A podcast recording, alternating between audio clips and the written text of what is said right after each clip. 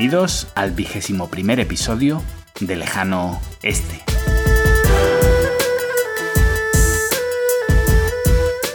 Desde el corazón de la Ruta de la Seda, os habla Adrián Díaz, consultor de desarrollo de negocio en Asia.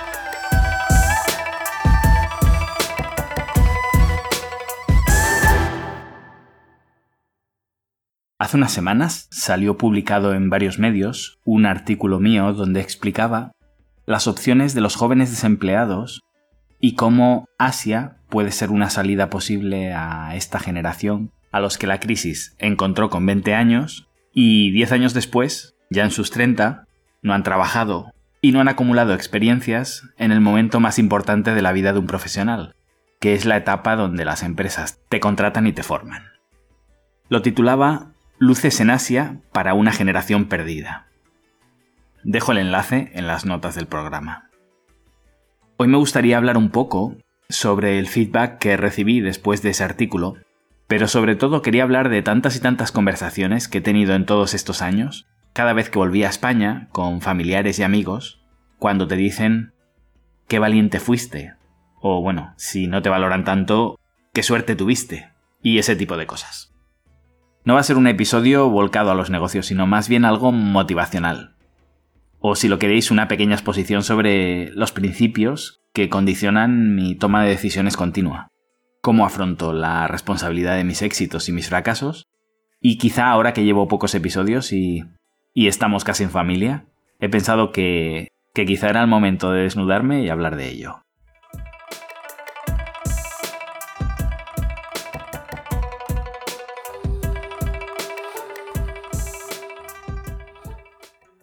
Os voy a contar una historia verídica de una persona que ha influido mucho en mi forma de pensar y que me parece que es realmente paradigmática de cómo a veces nos conformamos con lo que tenemos sin plantearnos demasiado si otra realidad es posible. Se trata de alguien retirado en una granja donde intenta llevar una vida sana, cultivar sus propias hortalizas, criar su propio ganado, huyendo un poco de ese mundo industrializado de comida procesada. Tenía ya creo que más de 100 gallinas, que las tiene libres por toda su granja alimentándose realmente bien y viviendo de una forma parecida a lo que sería su estado natural. Bien, un día compró unas 50 gallinas más.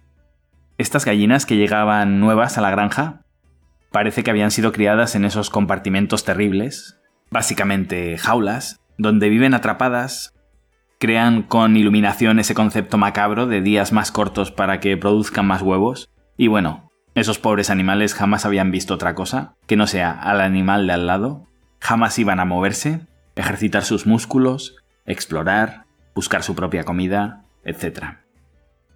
Cuando metieron a estas nuevas gallinas en el pajar, no se movían.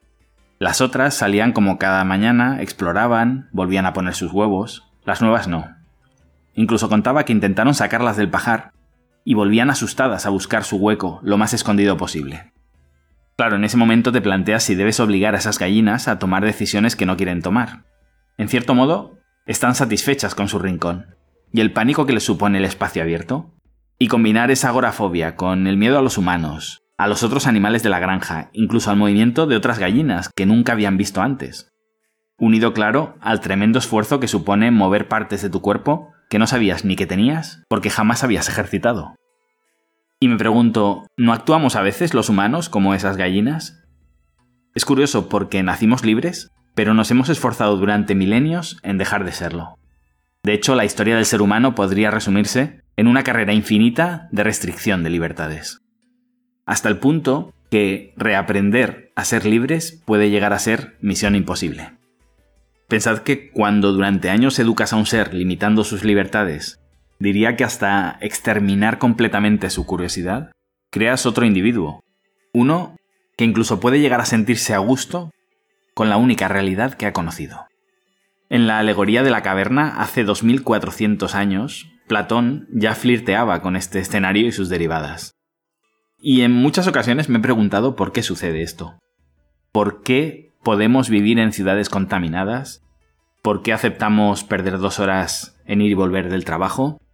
¿Por qué aceptamos el metro en hora punta o, o estar parados en atascos todos los días de nuestra vida? ¿Por qué seguimos en relaciones tóxicas o con un jefe al que odiamos?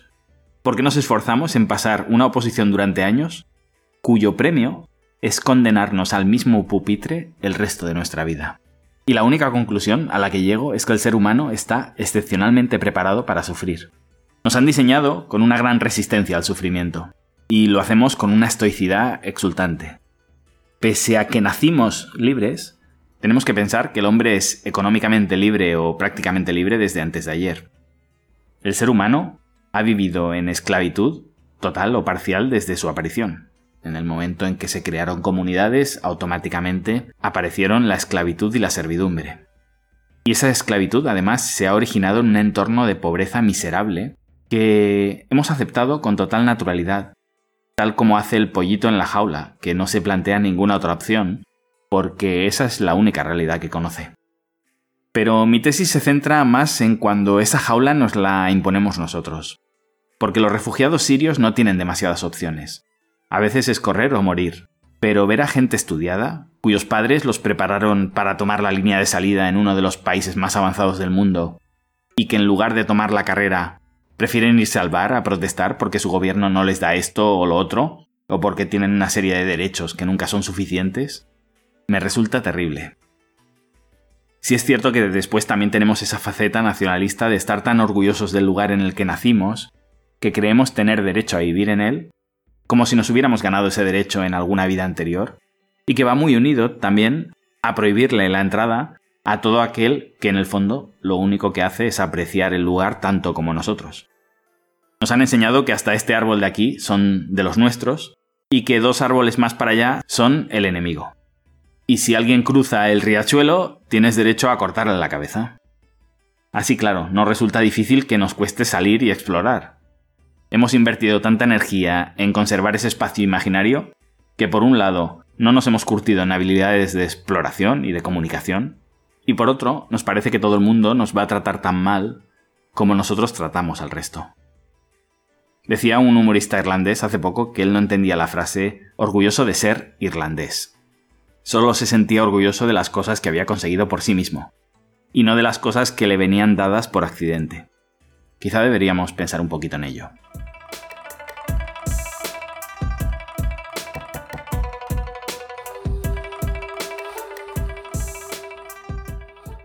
Yo soy un emprendedor y habitualmente animo a esto mismo.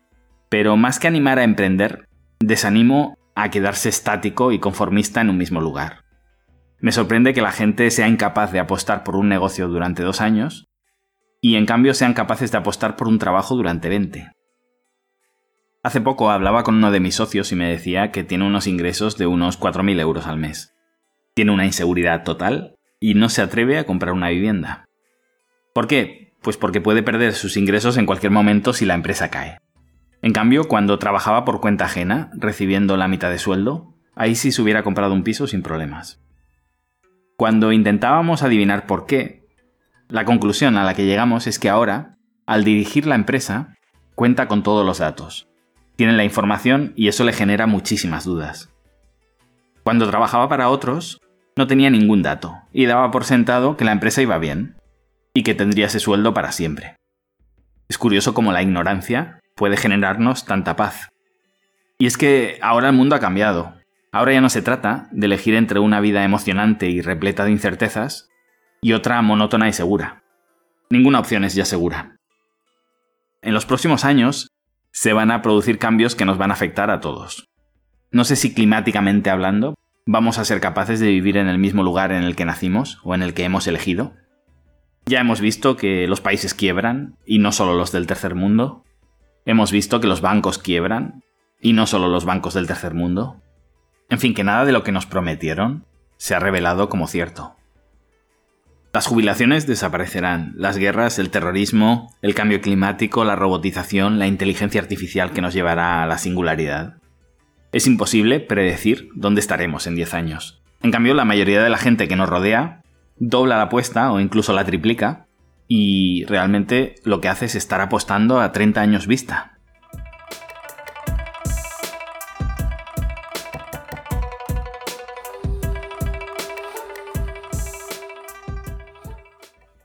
Al final de lo que hablo es de explorar, eh, no de pensar que toda la realidad es la realidad que yo conozco.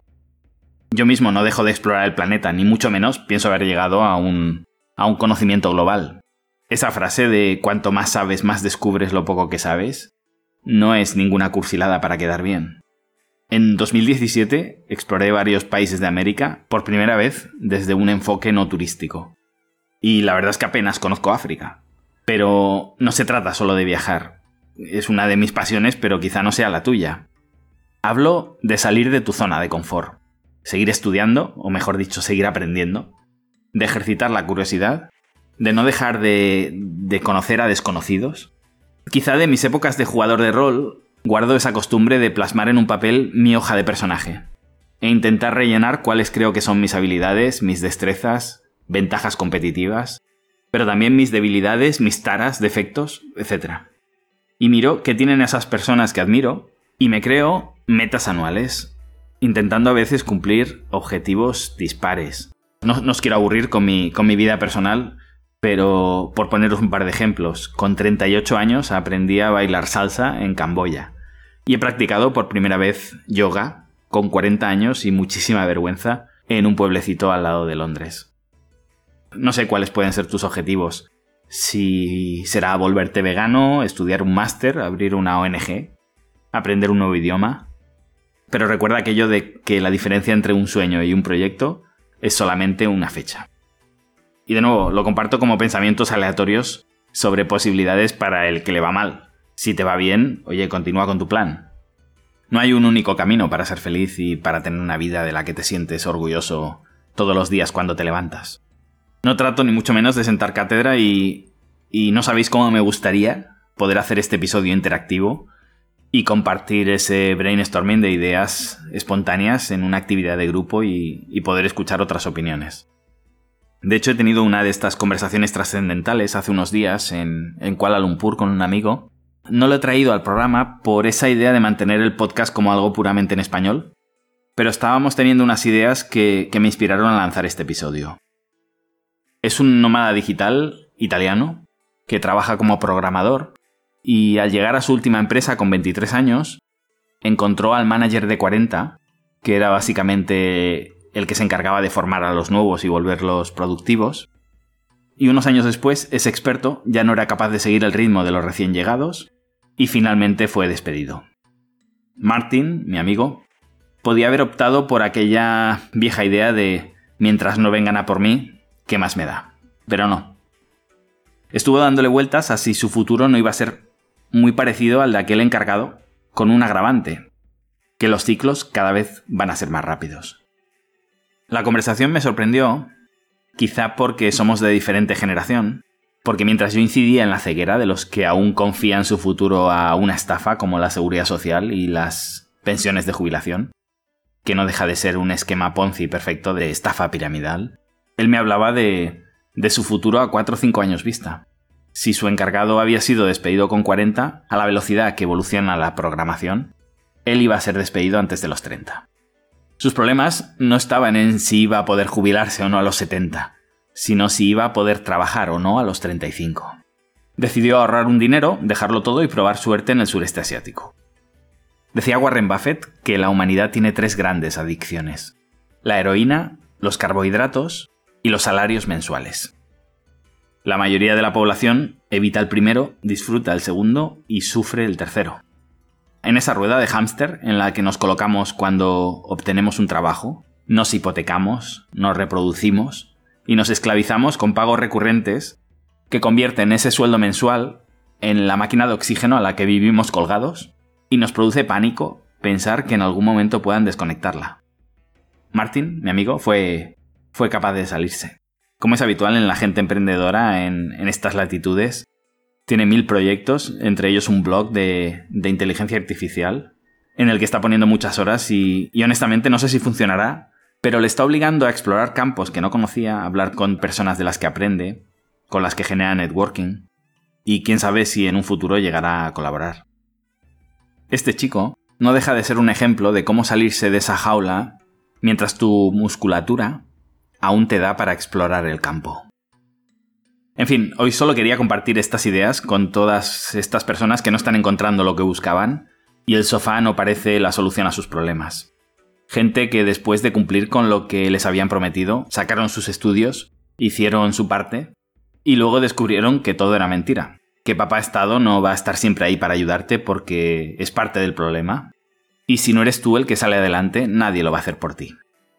El mundo no se acaba en la empresa en la que estás, ni mucho menos en la ciudad en la que estás o en tu país. Naciste libre, las líneas en los mapas las dibujó el ser humano, y la jaula en la que te encuentras metido puede ser más grande o más pequeña, pero sigue siendo una jaula. Y puede ser una jaula bonita, con tiendas, cines, calles pavimentadas, un gran servicio de recogida de basuras y escaparates con los productos de última generación. Pero si sigue siendo una jaula, yo me lo plantearía. Por suerte nuestros padres también asumen su parte de culpa y nos restan presión para marcharnos. La idea de convertirnos a todos en ingenieros y médicos funcionaba en su época, no en la nuestra. Aquel día en el que Occidente entró en crisis y las fábricas se fueron, no se dieron cuenta que nos hicieron un gran favor. Nos quitaron la venda y empezamos a aceptar que el rey iba desnudo. Descubrimos que ya no tenía sentido seguir educándonos como seres reemplazables en la cadena de producción de una fábrica porque porque ya no había fábricas. Y el castillo de naipes, sobre el que se construía la clase media europea, que estudiaba para poner tornillos, trabajaba poniendo tornillos y se retiraba con un sueldo pagado por nuevos peones reemplazables que ponían nuevos tornillos, se había desmoronado. Yo me preguntaría si a veces no estoy viviendo una especie de show de Truman y todos los días van a ser iguales al anterior e iguales al siguiente, hasta que vuelva a reventar la película, vuelva a acabarse el presupuesto para los decorados, vuelva a quedarme en la calle y le vuelvan a echar la culpa al del despacho de al lado cuando tengan que explicarme de nuevo que nada de lo que me contaron era verdad. Y nuestra parsimonia la estamos pagando con el bien más preciado que tenemos. Nuestro tiempo. Os dejo hoy con un proverbio mongol, una frase del propio Genghis Khan. No tuve ningún lugar donde esconderme del trueno, así que ya no le temo. Gracias y hasta pronto.